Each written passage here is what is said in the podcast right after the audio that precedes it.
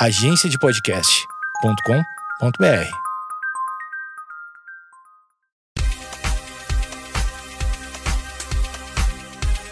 Você está ouvindo o Geekonomics Podcast, onde nossa racionalidade é questionada e a economia comportamental é explicada. Nossa verdadeira humanidade desvendada sem reservas e com a dose certa de ciência e reverência.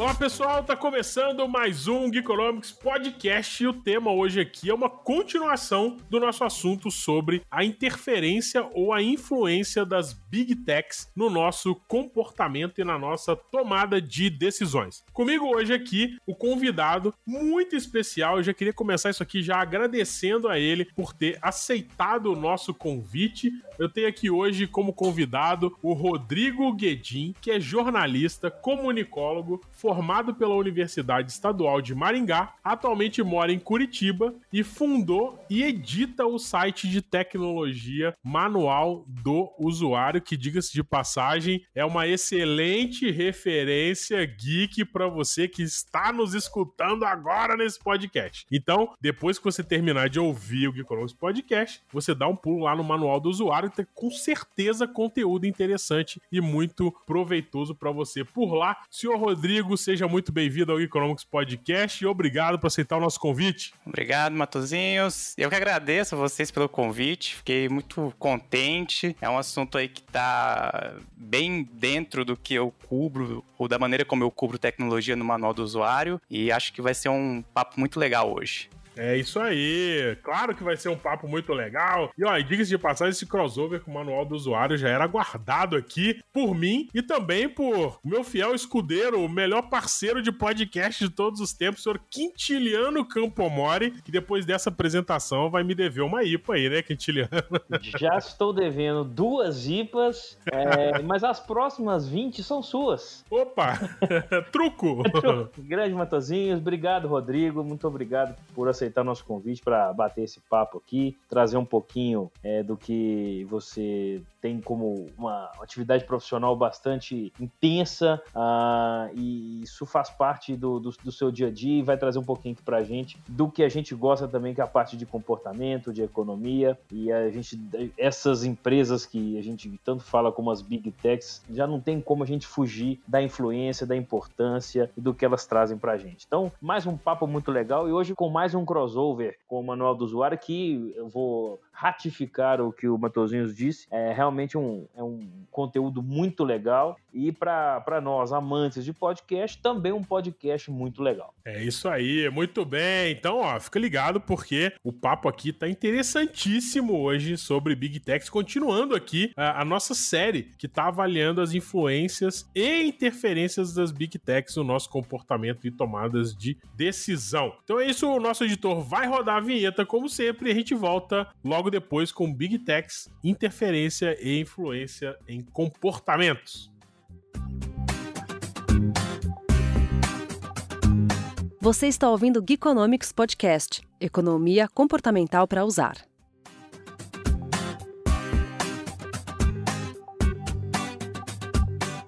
Voltamos, esse é o Geekonomics Podcast e hoje aqui o Rodrigo Guedin Big Tech e comportamento. Bom, eu vou começar aqui com uma pergunta que uh, veio, me ocorreu, na verdade, na leitura de um livro recente do Kassanstin, que é Too Much Information, né? É, informação demais. é um tema muito relevante, porque, fazendo o gancho aqui, é, eu queria já começar com essa pergunta, porque, invariavelmente, a gente percebe que as pessoas estão interessadas e demandam cada vez mais informação. A gente sempre quer saber mais, é, ter mais detalhes sobre as coisas. No entanto, nesse ambiente de Big Tech, fica muito difícil a gente saber qual o limite de absorção de informação e também se nós é que estamos decidindo o que consumir ou se, na verdade, nós estamos sendo conduzidos a consumir aquelas informações que são interessantes e são de interesse das big techs. E tem uma série de assuntos aí é, que a gente pode fazer link, principalmente nas manipulações dos feeds, né? É, é, e, e dos, in, dos interesses ali, do que que mostra mais, o que que mostra menos na timeline das redes sociais, principalmente, aí quando a gente tá falando de big tech, né? Uh, e aí não só, a gente tá falando principalmente de Google, Apple, Facebook, é, Microsoft, talvez, é, Twitter, essas big companies aí, muitas delas é, focadas em rede social, e o Google focado em busca, que também é uma interferência, porque há pouco tempo, em julho, se eu não me engano, o Senado americano chamou as grandes empresas de tecnologia é, é, nessa comissão antitruste é, para criticar e tentar investigar como que funcionava isso, já que o Google praticamente é um monopolista no mercado de busca, né? o Facebook tem grande parte do tráfego de redes sociais no, no Facebook propriamente dito e no Instagram e também no, no próprio WhatsApp e eles estavam questionando o fato, por exemplo, de nas buscas do Google os resultados que primeiro aparecem é, são aqueles mais relevantes do próprio Google, né? ou para o próprio Google, e muitas vezes. Então, bom, isso é, acaba subvertendo um pouco a, a, a nossa pesquisa e, e, a informação que a gente é, consome. Eu queria ver com o Rodrigo Rodrigo, você acha que realmente a gente ainda tem algum controle sobre o que a gente consome? Ou na grande maioria das vezes a gente acabou virando refém do feed, é, virando refém da recomendação e, e as empresas estão fazendo o que quer com a gente aí nesse cenário? Olha, é uma pergunta difícil. É, eu acho que a gente vive hoje um momento que é resolvemos um problema enquanto sociedade, mas nessa resolução vieram outros problemas, talvez que pudessem ser antecipados, mas que não foram, ou que eram imprevisíveis mesmo. No passado a gente tinha um problema de escassez de informação. Era, os meios de comunicação eram caros. É, então existiam os gatekeepers e você tinha que necessariamente passar por eles. Então você tinha poucas fontes e isso, acho que qualquer pessoa razoável há de concordar, tem, traz muitos problemas, né? Você, se há poucos gatekeepers, se há poucas pessoas possibilitando esse trânsito de informações, você consegue calar muito facilmente muitas vozes e, e, e falta de diversidade. Acho que, é, sei lá, qualquer um que. Até os anos 90, né? Eu já era nascido, embora pequeno, mas talvez se lembre de como uh, uh, os meios de comunicação eram pouco diversos. Não, não, não existia muito espaço para discursos divergentes. Aí as, as empresas de tecnologia, elas baratearam muito isso, derrubaram a maioria das barreiras para comunicação em massa e comunicação privada, para todos os tipos de comunicação. E é, hoje a gente convive com um problema que é o inverso, né? Que é um excesso de informação. É, sei lá, qualquer pessoa pode criar um blog, faz, o blog tá meio demodê hoje, mas fazer um canal no YouTube, uh, ter redes sociais, disparar coisas no WhatsApp. E é muita gente fazendo isso. E em grande medida é uma boa coisa, porque você dá espaço para que vozes que de outra maneira não seriam ouvidas sejam ouvidas. Só que tem muito ruído e tem muita gente que se aproveita dessa democratização dos meios de informação para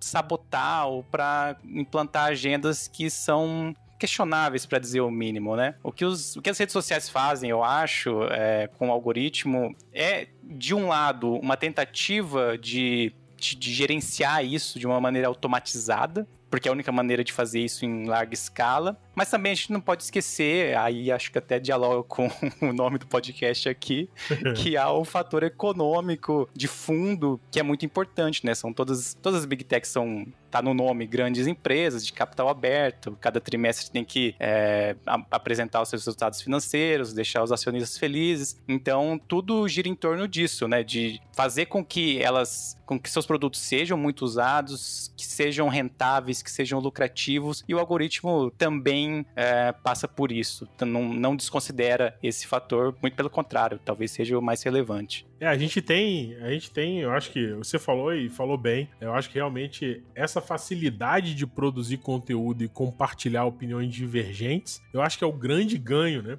Uma das coisas que me deixa mais preocupado nos dias de hoje é que a gente tem liberdade para criar mas que nem sempre essa criação consegue competir igualmente em relevância dentro da rede, né? Seja porque é, tem meios de subverter o alcance com, com os posts pagos, é, seja porque é, nos feeds é, tem uma série de restrições. Essa semana, há um mês atrás mais ou menos, a gente lançou um canal do Geek no Telegram.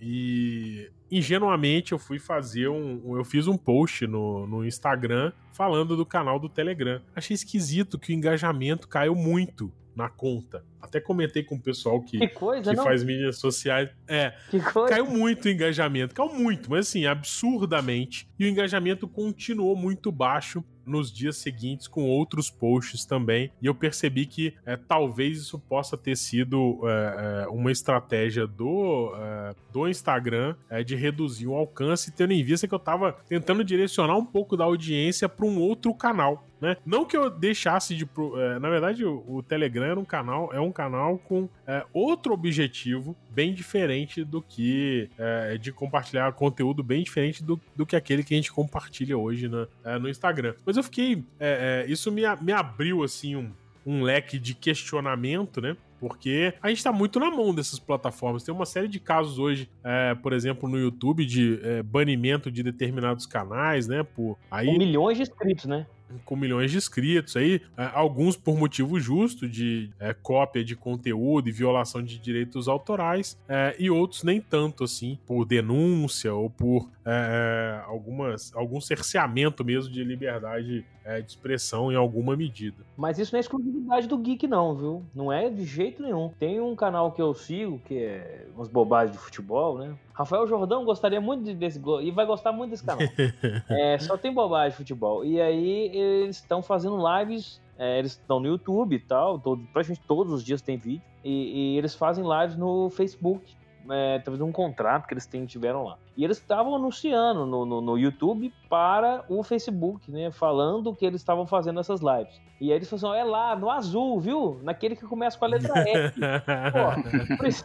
Pô, assim, você tem que ficar dando tombo no algoritmo que não, que não pode pegar no seu áudio a palavra Facebook. Que coisa, né? É isso aí. Hoje, com essas ferramentas de inteligência artificial, cara, eu acho que o controle dos feeds, é, eles vão ser cada vez mais intensos, assim, e, e é, numa tentativa, que é exatamente o que vem sendo questionado nos Estados Unidos e também em alguns países da Europa, numa tentativa de encapsular o usuário, né, para que ele fique é, é, é, apenas numa plataforma, refém daquela plataforma e só utilize aquela plataforma para tudo que ele vai fazer em termos de busca de informação, compartilhamento social e etc. Mas, ô Rodrigo, o, o feed, cara, qual a importância do feed hoje? Porque a gente fica discutindo a respeito da influência das big techs, né? Uh, uma das coisas que onde está mais materializado a influência das big techs uh, são os feeds, a forma como elas uh, permitem que o conteúdo seja uh, visualizado por mais ou menos pessoas, dependendo aí da, da configuração, da estratégia de cada,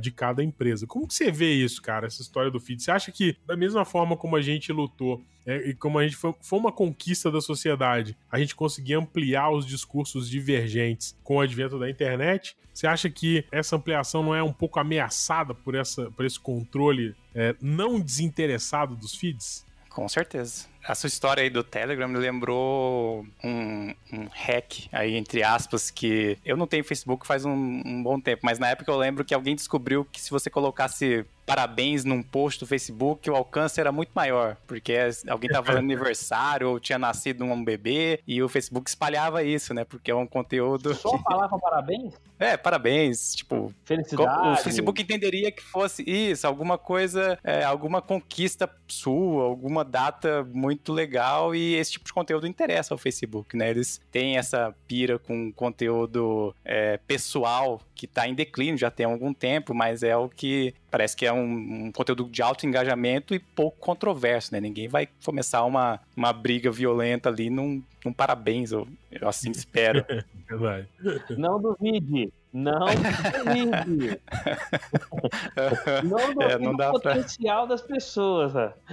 Tempos extremos ultimamente, tempos Ou, extremos. Você fala Sim. parabéns para quem perdeu a eleição?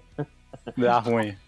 Eita. Acho que o grande problema, como eu disse, o, o algoritmo dos feeds, né, eles resolvem um problema. A justificativa para eles existirem é, está dada e é relevante. Eu acho que voltando aí ao Facebook, é, ali no, sei lá, faz muitos anos já, tinha alguns sistemas, alguns celulares que não faziam a filtragem por, é, pelo algoritmo do feed. Celulares da Nokia, antes deles usarem o Windows Phone, tinham esse problema problema entre aspas, né? O aplicativo do Facebook deles era não filtrado. Era uma lista em ordem cronológica e, assim, sinceramente, era um negócio caótico. Não dava para acompanhar porque é muita coisa. Tem gente que, que, compartilha dezenas de posts por dia e aí ia ser uma, uma, uma briga ainda maior de que quem, quem grita mais alto, quem fala mais, quem publica mais, né? Então, o algoritmo tem uma função. O problema é, é são caixas pretas, né? Ninguém sabe é quais são os critérios, o que acontece ali. Existe todo um mercado de é, agências de mídias sociais ou de pessoas especializadas em, em redes sociais que tenta desvendar de fora, tenta fazer uma engenharia reversa para descobrir o melhor horário para postar o seu story no Instagram e essas bobagens assim. Mas é enxugar gelo, porque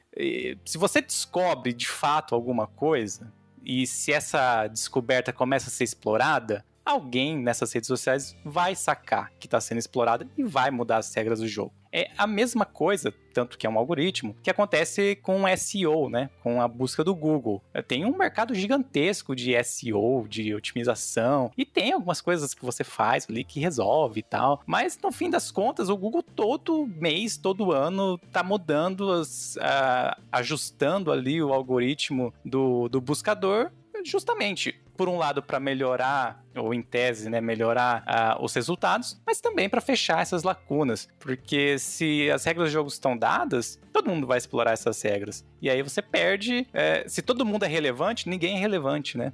Exatamente. Eu acho que no final das contas a gente volta uh, ao, ao, início, né? É, que é, até essa semana eu tava assistindo um seriado que o pessoal na internet falou assim: o, o, o início é o fim e o fim é o início, né? É uma coisa meio paradoxal, né? Você olha, porque uh, ao mesmo tempo que os algoritmos atuam para manipular o feed, as pessoas atuam para manipular o algoritmo. E a gente nunca sabe, como você disse mesmo, é uma, é uma caixa preta, né? Uh, e a gente nunca sabe uh, o que vai acontecer, o que está acontecendo, o que está sendo manipulado, o que não está. E no final das contas, o que a gente acaba, e tem muito estudo que fala isso, sobre polarização e sobre as pessoas que acabam buscando apenas informações que, que é, confirmem suas crenças pré-estabelecidas e só seguem pessoas que compartilham suas crenças e etc. No final das contas, a gente volta, apesar da gente ter um ambiente muito mais democrático de produção de conteúdo e de compartilhamento de opiniões divergentes, a gente acaba que vira tudo como se fosse um rádio ou uma televisão. A pessoa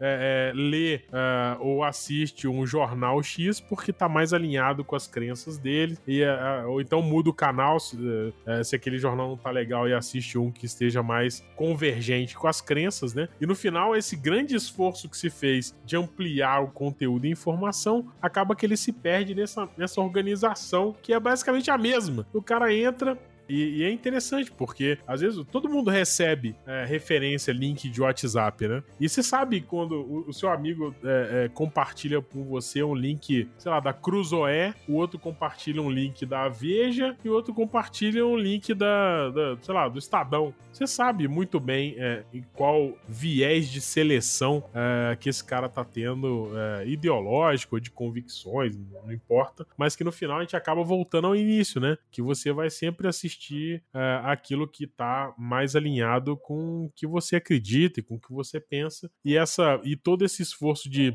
diversidade acaba morrendo. Deu voz, né? Ah, os, as redes sociais deram voz a muitas pessoas que não tinham coragem de falar aquilo, entre aspas, do cara a cara, né? Isso muda muito o nosso comportamento também. Mas é interessante, cara, que eu fico pensando até que ponto a gente quer isso. Porque a gente fala que é, a gente tem que aprender a, a a ouvir o, o, controverso, né? E é bem isso mesmo, a gente tem que aprender, porque no nosso íntimo, a gente não gosta de ser é, contradito, né? Já dizia uma frase famosa do Church, que eu cito ela toda hora, que ele falava o seguinte: ah, numa reunião de é, é de parlamentares, é, eu acho razoável que cada um fale de 10 a 15 minutos e que no final todos concordem comigo. Né? então, é meio isso que a internet hoje. É do Churchill essa? Do Churchill, do Churchill. Você imagina como era light reunir com o Churchill, né? Olha, eu vou usar essa daí, talvez amanhã, quem sabe. Eu tentei usar aqui em casa, mas não colou muito bem, não. Não. não. Sugestão, fica sugestão. Fica é, em casa, eu, olha, eu tenho alguma restrição se eu vou usar isso em casa. No final aqui é, é o contrário. Eu acho que eu falo durante 10 ou 15 minutos, dou minha opinião e no final fazem o contrário que, que, que eu tava dizendo. É você concordar com. Você que tem que estar concordando, né? Mas é meio isso, né, cara? Que a gente também não tá preparado pra diversidade, né? A gente fica chateado, porque eu fico pensando, toda, a gente acabou de ter eleição agora, tá bem recente, né? E época de eleição é um momento muito interessante pra gente avaliar nossa postura perante o contraditório, porque é, as posições políticas são muito inflamadas, né, e muito apaixonadas do ponto de vista que as pessoas realmente é, se doam emocionalmente para defender é, as suas convicções.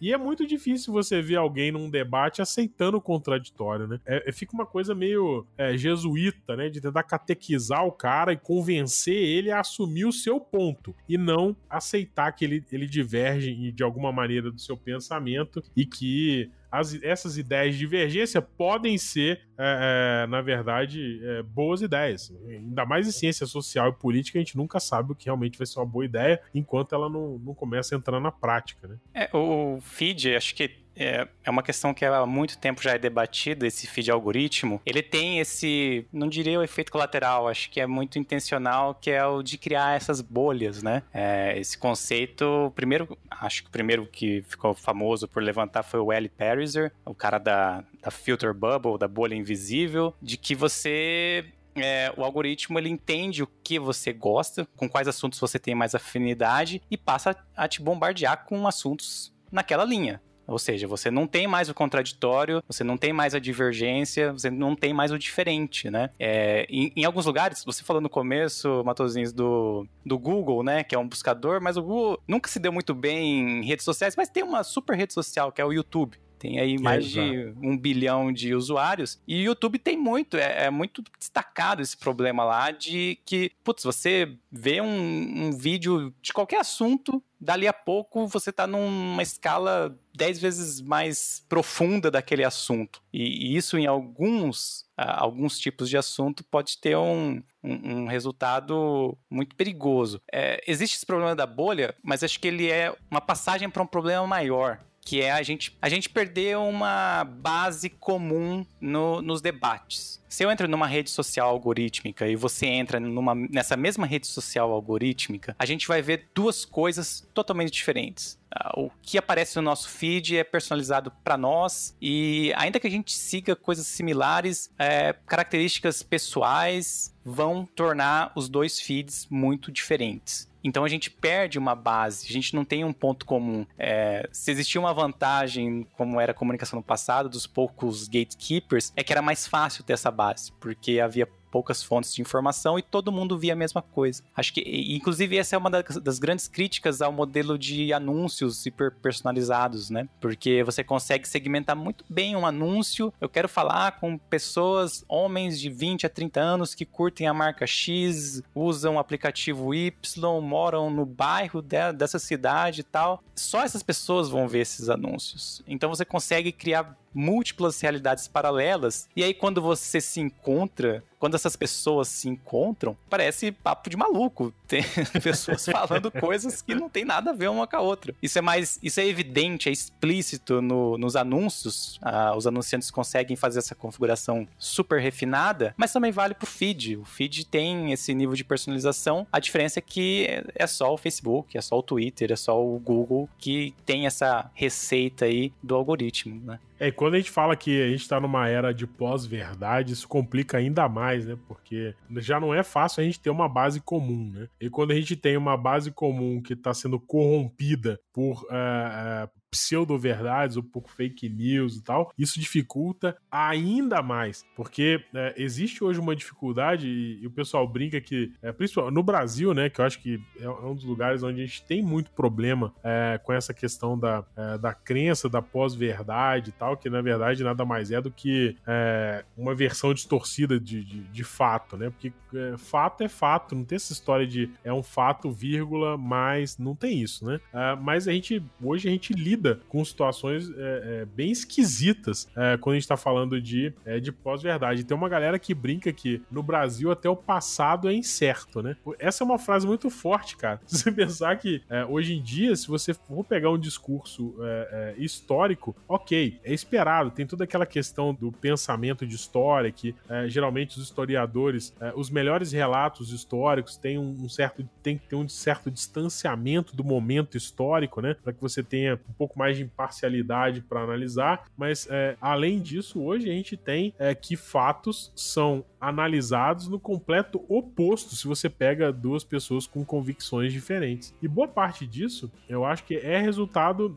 de uma coisinha que pouca gente dá atenção nas redes sociais, que é a possibilidade de você também fazer uma curadoria do seu feed, é, deixando de seguir é, ou de receber atualizações de determinadas pessoas é, e ampliando mais essa distorção aí de, de fazer com que você só consuma informação que está alinhado com as suas crenças pré-estabelecidas. E diga-se passar, isso é um viés que a economia comportamental uh, uh, estuda, estuda bastante, assim. E, e agora, tem solução para essa história da, das big techs, cara? Porque a gente fica discutindo que tem problema, tal, que os algoritmos isso, os algoritmos aquilo. É, o Rodrigo já falou muito bem que se a gente tirasse a atuação do algoritmo no feed, a gente ia só mudar o problema, porque você ia ter uma curadoria, você, você ia sair de uma curadoria que é do algoritmo selecionando o que mostrar com prioridade, ia ter uma outra curadoria que seria quanto mais a pessoa posta, mais ela, ela apareceria, e isso também era uma,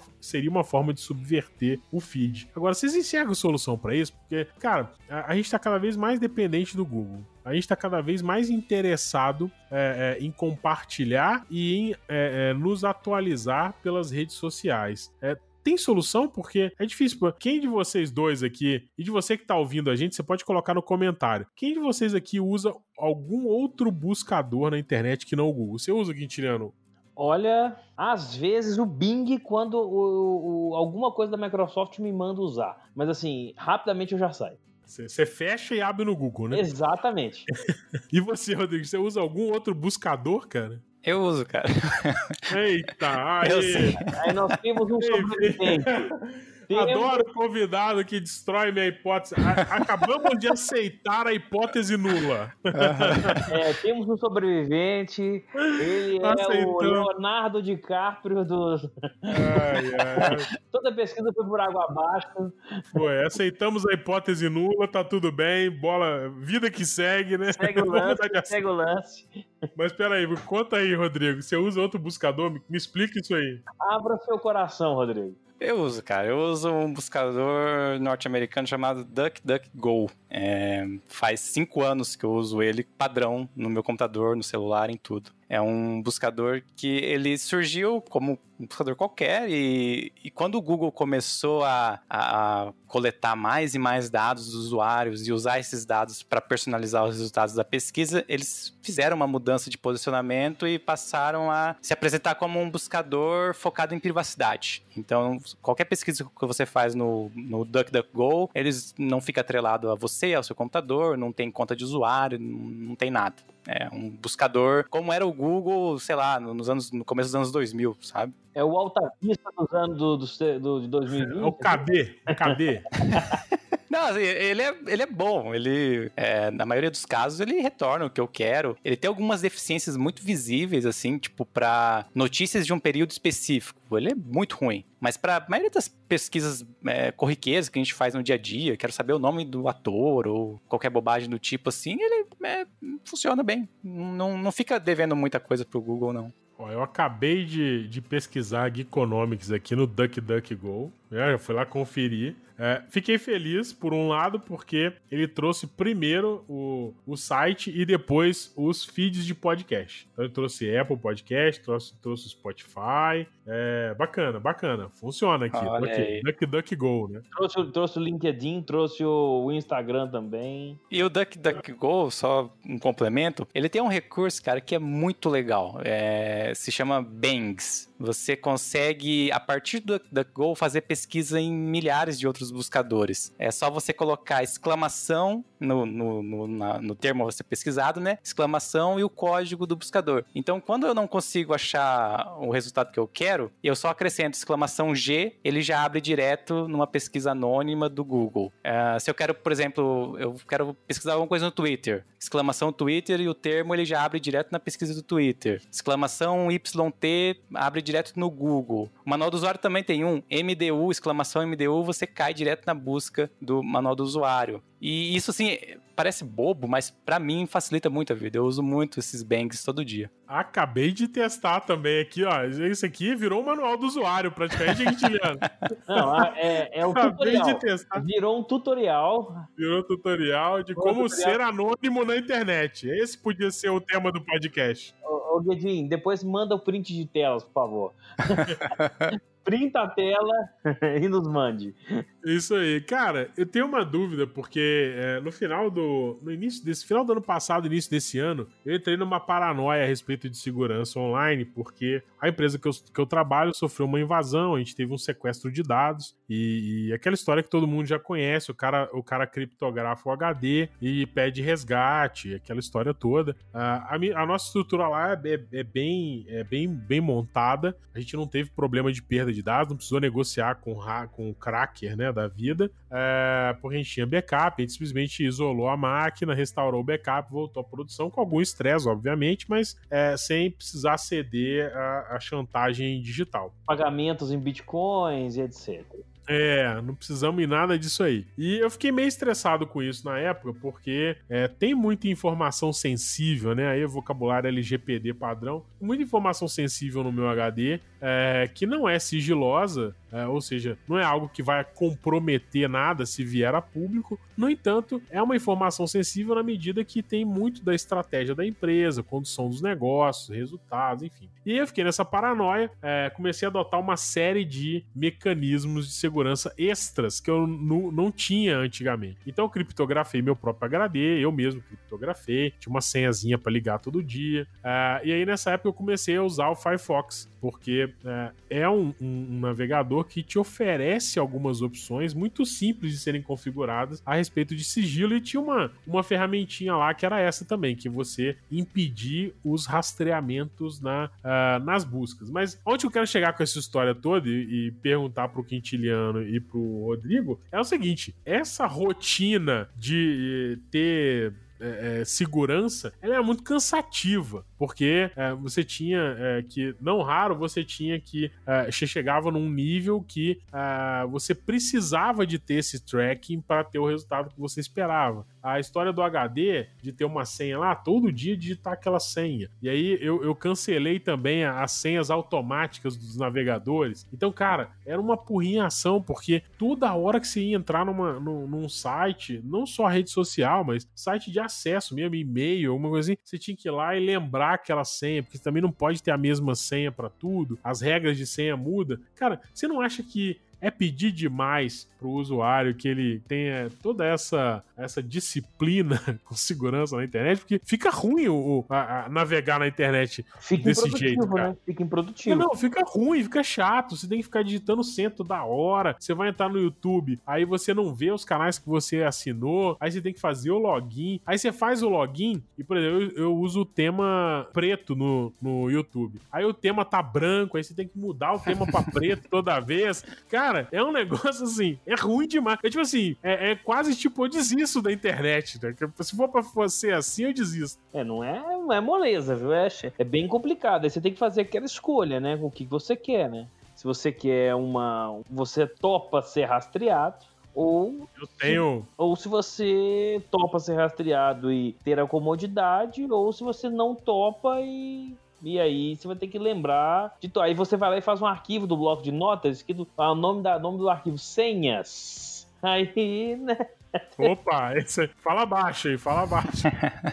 Mas assim, cara, é, é, eu tenho a minha a minha regra aí, eu, eu resolvi isso. É, se, pelo meu discurso, vocês devem ter percebido que eu, que eu não tô usando mais esse tanto de coisa de segurança. E na verdade, a técnica que eu usei para me sentir seguro na internet é simples. É que não existe nada que eu tenha produzido ou que eu esteja fazendo é, que não possa ser publicado na internet. ou que vá arranhar minha imagem caso seja publicado. É, ah, agora. Na, acho que tem, tem dois desdobramentos aí, Matozinhos. Vamos é, lá. Primeira coisa que eu queria dizer para você, volte a usar o aplicativo de senhas, porque é mil vezes mais seguro do que ficar guardando na cabeça e é uma recomendação aí que muitos especialistas fazem de que o gerenciador de senhas é... Primeiro que ele vai gerar senhas muito mais robustas que você não conseguiria lembrar, que nenhum ser humano conseguiria lembrar, e você isso por si só já é uma, uma camada muito grande, né? De camada extra de segurança. E você pode ficar tranquilo, tem que lembrar só uma senha, que é a senha principal do aplicativo. É, eu uso, tenho centenas, literalmente centenas de senhas guardadas num gerenciador de senhas e acho que vale muito a pena. Segurança digital, ela é uma briga constante, uma tensão constante entre comodidade e a própria segurança, né? Quanto mais seguro é um sistema, provavelmente menos cômodo, menos conveniente ele é. Quanto mais conveniente, menos seguro ele é. Então, o desafio é encontrar um equilíbrio. E existem hoje, acho que hoje a gente está melhor servido do que no passado, muitas soluções que fazem esse equilíbrio muito bem. O gerenciador de senhas é um, é um bom exemplo. Você tem uma, um nível de segurança ali elevado, se você combina esse gerenciador de senhas com um aplicativo de autenticação em dois fatores, é virtualmente impossível você ser uma conta sua uh, ser invadida e é muito prático de usar depois que você configura. Eu acho que existe um trabalho chato no começo que é primeiro entender como é que funciona. Eu, eu passei por isso quando eu comecei a usar. Eu adiei um, por um tempo até porque eu pensava, putz, gerenciador de senhas deve ser super complicado, né? É, não é tão complicado, mas demanda uma curva de demanda um tempo para você cadastrar todas as suas senhas, trocar as que são repetidas ou fracas. Mas depois que tá tudo configurado, é, é automático, é, é, muito mais simples e você tá muito mais seguro, né? É, e, e além da segurança, eu acho que tem outra questão que se relaciona, que está intimamente ligada com esse assunto, que é da privacidade. Aí quando você diz, ah, hoje eu não, não escrevo nada, não tenho nada que vá me comprometer e tal, acho que não, não deveria ser o normal isso, sabe? A gente não deveria se autocensurar assim, porque... Não é confortável, né? Não é confortável. Exato, é, e não é confortável e é um, um, um risco a, a, muitas liberdades que a gente tem, é, a própria democracia, as coisas que a gente tem como garantidas hoje, né? Privacidade é, uma, é um direito fundamental, acho que todo mundo deve ter isso, e, inclusive nos seus sistemas informáticos. Então, é, a melhor maneira de você ter é,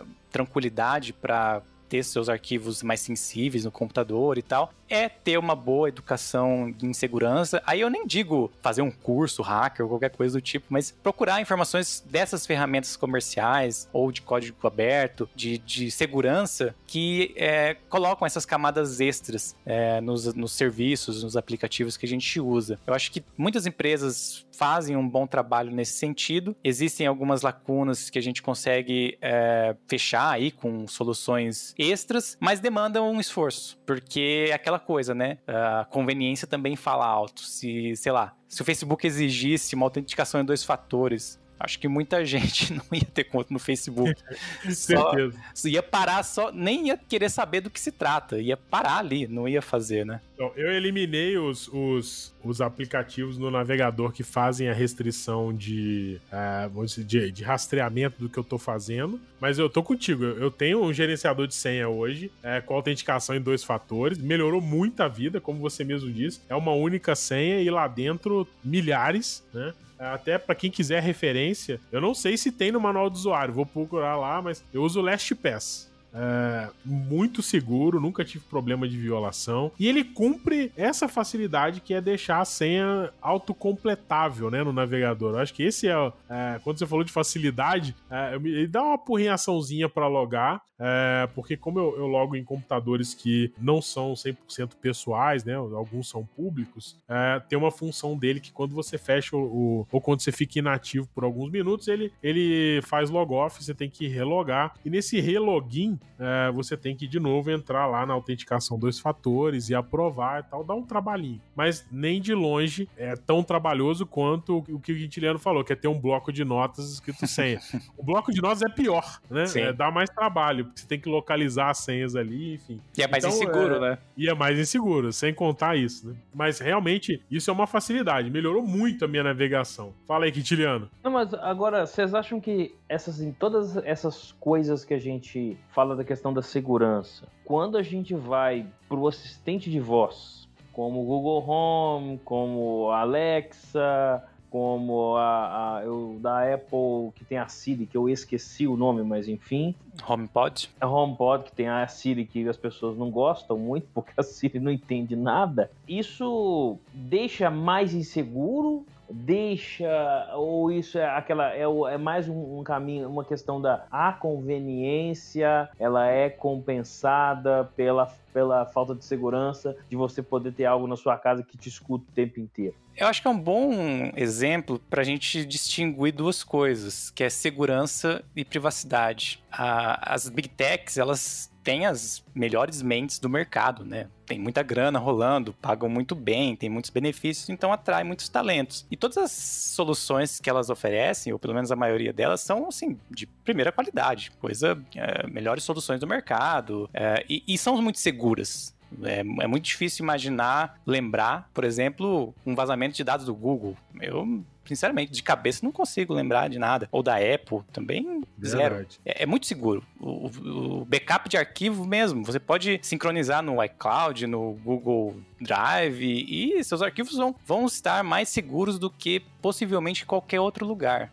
Acho que isso aí, questão de segurança das big techs é, é tipo boa pode não ser melhor do mercado, mas é minimamente boa, é muito boa. É, seus arquivos estão seguros. O problema é ali é de privacidade. E aí entra, entram os assistentes de voz, né? É, porque você é, é, cede seus dados, mas esses dados eles não ficam parados, quietinhos até você solicitá-los. Eles são usados por essas empresas para te analisar, para te estudar, para entender seu comportamento e, em cima disso, fazer dinheiro. O, o Google não é de graça à toa. É, de alguma maneira tem que ser, a conta tem que ser paga, né? E a maneira que o Google usa para se pagar é, é, explorando os dados dos usuários que eles têm. A gente viu agora essa semana uma revolta com o Google Fotos, que a partir de junho não vai ser mais ilimitado. É estranho isso, porque o Google, ele coleta essas fotos, ele armazena essas fotos, mas usa todas essas imagens para fazer aprendizagem de máquina, melhorar o algoritmo de imagem deles. Tem uma série de usos ali das fotos que as pessoas que salvam no, no Google Fotos concordam, né? Às vezes sem saber, mas enfim, concordam no momento em que enviam essas fotos para lá. É seguro? Suas fotos provavelmente não vão vazar do Google Fotos. É seguro. Agora, é privado? Eu acho que não, porque tem um monte de robô do Google vendo ali, te analisando, sabem onde você mora, quais lugares você frequenta, com quais pessoas você costuma passar festas de fim de ano, ou quem você mais se relaciona. Tudo isso é contabilizado, sabe? É levado em conta, é analisado, é processado, é usado para te devolver é, vídeos recomendados no YouTube, anúncios no Google. E a gente não tem, eu pelo menos acho, eu não tenho, e é, acho difícil ter noção da escala desse, dessa operação e o do tanto que o Google sabe de cada usuário. É verdade. É muita coisa, cara, é muita coisa. O que eles conseguem aferir disso, o que eles conseguem entender, coisas que a gente nem, nem mesmo nós sabemos de nós mesmos, é uma coisa assustadora. Apesar de eu achar, uh, como você, que sim, o Google usa isso, eu acho que a cobrança do Google Fotos pode ser também uma, entre aspas, compensação, porque as leis de privacidade, né, uh, e não de segurança, né, mas as leis a respeito de privacidade estão cada vez mais presentes é, e mais rigorosas. A gente tem no Brasil a LGPD, que, que entrou agora em vigor esse ano, e tem, já, mas já temos a GDPR na Europa, que também vem regulando isso. Eu não sei até que ponto, e aí, de novo, entra a questão da caixa preta, né? Não sei se o, o, o Rodrigo. Eu te chamei de Guilherme, não, né? Não, não sei. é Guilherme, Guilherme, né? às vezes confunde. Meu Deus, enfim, mas é. É Rodrigo eu ver se eu... é... é. Rodrigo Guilherme, Rodrigo Guedes. Rodrigo Guilherme. Enfim, mas brincadeiras à parte, assim, eu fiquei na dúvida, porque é, pode ser um pouco também de, é, de limitação que o Google tem agora de utilizar essas imagens de forma indiscriminada. Não sei se estou sendo inocente demais, né? Porque realmente, como o Rodrigo já disse, é uma caixa preta. Ele pode continuar usando de forma anônima, enfim, não sei, mas é, e tem toda aquela questão também de, é, especificamente no caso do Google Fotos, eu acho que pode ser uma compensação é, já prevendo que essas, essas leis de privacidade podem impactar como o Google usa essas imagens em benefício próprio. Isso é um ponto. Eu tenho é, uma boa chance de, eu tenho uma boa chance de achar que é isso mesmo, porque é aquela história que o Rodrigo estava falando com relação a, a, quando quando é de graça o produto é você, né? Aquela velha máxima do, do Vale do Silício, mas quando você não pode ser mais o produto, você que tem que pagar para poder usar o serviço. É verdade. É, eu, eu, sinceramente não sei, mas não acho que o Google vá parar, é, porque... Sim, eu também não.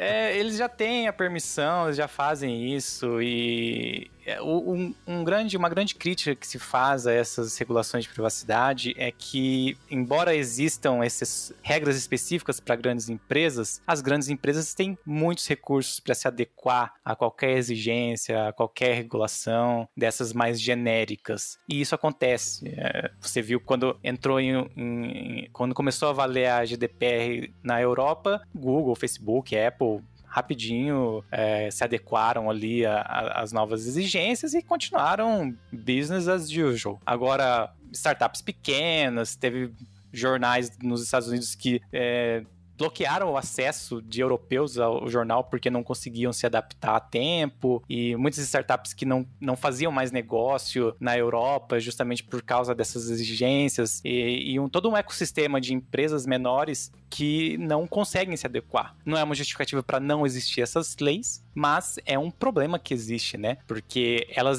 as leis são criadas e existem primeiro para acho eu, colocar é, limites nessas grandes empresas que são as que costumam abusar mais da privacidade dos usuários. É verdade. E, e, a gente nunca vai saber, a verdade é essa, né, Rodrigo? A gente nunca vai saber a extensão dessa, desse uso, dessas manipulações, vão ser sempre uma caixa preta. Mas enfim, é bom, a gente tá chegando, o papo tá ótimo, né? Por mim, como sempre, eu ficava aqui mais duas horas, mas a gente já tá em 51 minutos, 52 agora. Então eu vou pedir o nosso editor para rodar uma vinheta, aquela curtinha, e a gente volta com as considerações finais nesse segundo. O que me relembra, é o segundo ou o terceiro? É o segundo, né? Segundo, é, segundo. Segundo podcast da nossa série sobre Big Techs e a influência ou interferência no nosso comportamento. Roda a vinheta.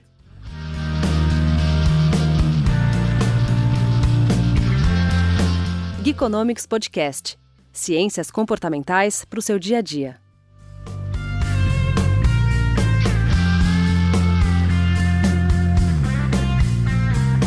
Muito bem, voltamos. Esse é o Geekonomics Podcast. Hoje aqui a pauta tá muito, vamos dizer assim, muito densa, né? Eu acho que a gente vai ter que convidar o Rodrigo para voltar de novo aqui, pra gente expandir um pouco. mais, algum... três, mais três episódios, Rodrigo? Eu acho que mais três de, de duas horas cada, duas a, gente, horas. a gente consegue amarrar um pouquinho do tema, hein? É, um pouquinho. Isso vai ser só a introdução do, do assunto.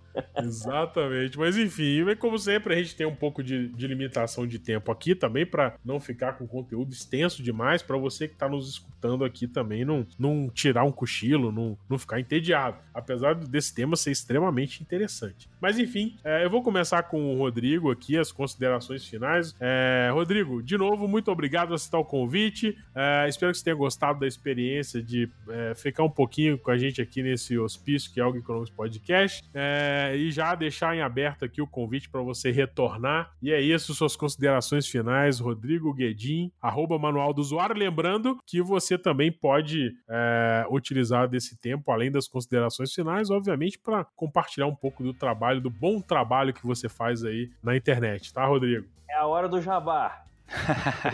muito bem. Olha, você disse antes, eu só reforço, é um assunto muito extenso, muito complexo. De fato, não daria pra gente esgotá-lo aqui em uma, um pouco menos de uma hora. É, e, e, assim, o manual do usuário ele existe há, há algum tempo e nos últimos anos eu tenho me voltado a essa questão das big techs, porque para mim é um dos problemas mais urgentes que a gente tem hoje, não só em tecnologia, mas em sociedade e tudo mais. No manual eu sempre eu tenho uma postura no manual de evitar big techs ou de expor os problemas, porque muitas vezes eles fazem tantas coisas legais, viciantes e boas que essas partes ruins que são são grudadas, né, são inerentes ao modelo deles, acabam ficando meio de segundo plano é, em outros veículos, na cobertura mais tradicional que se faz. É válido a, a crítica, é necessária a crítica, é, são válidos os esforços para mitigar essa existência né, tão profunda das big techs nas nossas vidas, mas eu acho que não é um problema que a gente vai resolver no nível individual. Cada um usando DuckDuckGo, por exemplo, não vai impedir o Google de, de cometer os abusos que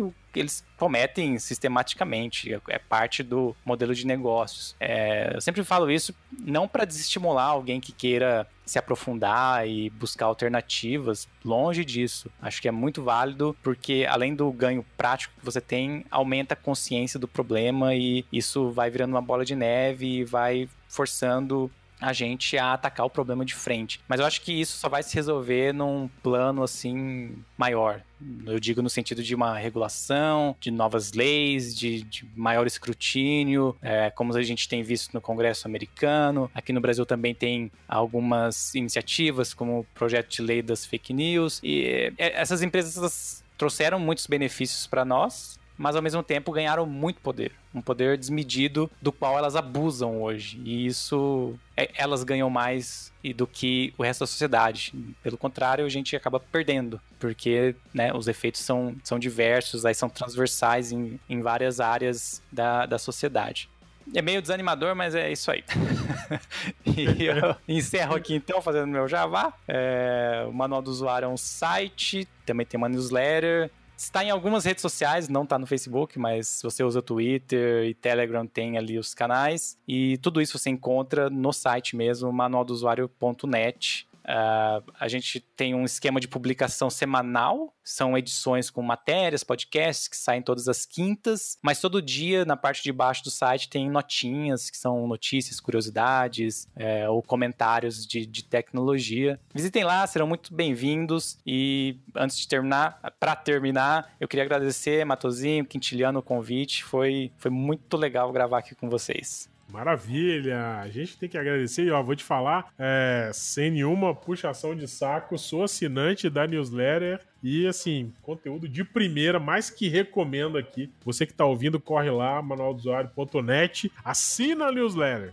Enfim, uh, senhor Quintiliano Campomori, direto das alagadas Belos Horizontes, suas considerações finais. Grande Matozinhos, Rodrigo, muito obrigado pelo, por ter aceitado o nosso convite, é, por fazer parte é, por hoje desse hospício aqui que o Econômico com o Batozinhos é, bem aborda. Até que enfim você aceitou a ideia de hospício aqui no podcast. Na verdade, eu sempre aceitei, eu só não reconhecia.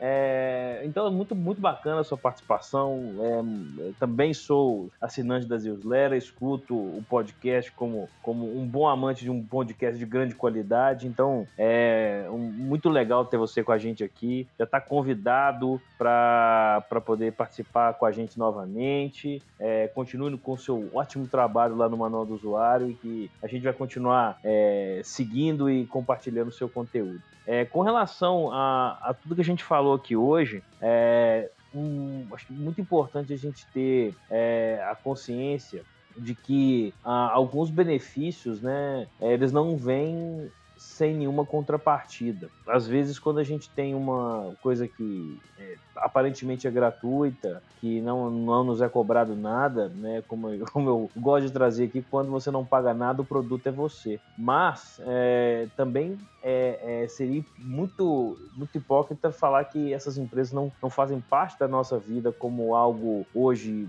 talvez perto do indispensável, né? tanto para comunicação, para nossa exposição de ideias, para a gente ver o que está acontecendo com as pessoas que a gente gosta e também os que a gente não gosta. Então, mas com muita parcimônia, né? O fazer da, dos serviços que essas empresas nos proporcionam, sejam elas de produtos, sejam elas de serviços, sejam elas no divertimento ali do final de semana ou, ou para ver uma série, seja lá o que for, mas saber que uh, aquilo ali é, é um, um caminho para produtividade, para o entretenimento, mas sempre com o maior comedimento possível para a gente não se tornar refém e isso fazer mal para nossa saúde, para nossa vida e é, atrapalhar quem as pessoas, os contatos com as pessoas que a gente gosta. Muito bem, é isso aí. Olha, eu fico com o Quintiliano e com o Guilherme aqui. Eu também acho que é, Agora saiu um Guilherme aí. aí. Agora saiu o Guilherme. Opa! Ai, meu Deus. Eita, mas a gente não pode encerrar sem nenhuma canelada, né? Não tem jeito. Vai, Meu vai Deus. Novo, Ô, Rodrigo, que Guilherme? Eu olho. É porque eu olho o Guedin, cara, eu não sei porquê. Eu acho que eu devo ter tido algum amigo Guilherme é Guedin na vida. Né? Tipo. Deve Acontece. ser o Feliz, exatamente. Mas enfim.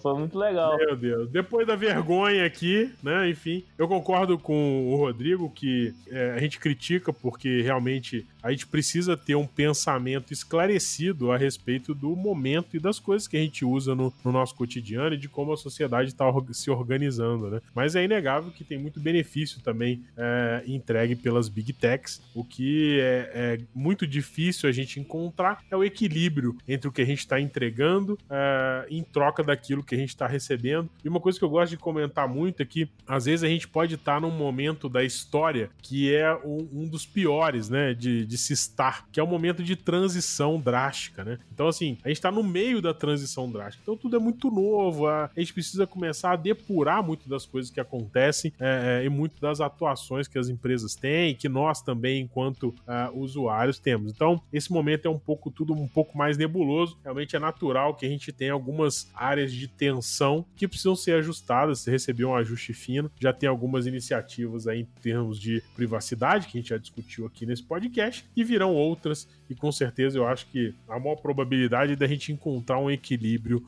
nisso tudo. Então é isso. Mais uma vez, obrigado a você que está escutando esse Geekonomics Podcast e que vai sim recomendar ele para um amigo seu, se ele tiver feito sentido, se você tiver gostado do conteúdo. Não se esqueça também de participar da conversa, deixando seu comentário lá no geekonomics.com.br ou também nos posts desse podcast, desse episódio nas redes sociais. É importante para a gente porque a gente consegue medir um pouco é, se a gente está agradando, se, se vocês estão é, curtindo e entendendo a, a, a, visão que a gente quer trazer aqui dos assuntos e também para a gente ter mais essa colaboração de vocês na construção do nosso entendimento e também dos episódios futuros do Geekonomics Podcast. Então é isso, eu vou ficando por aqui, arroba Matozinhos e mais esse Geekonomics Podcast. Tchau!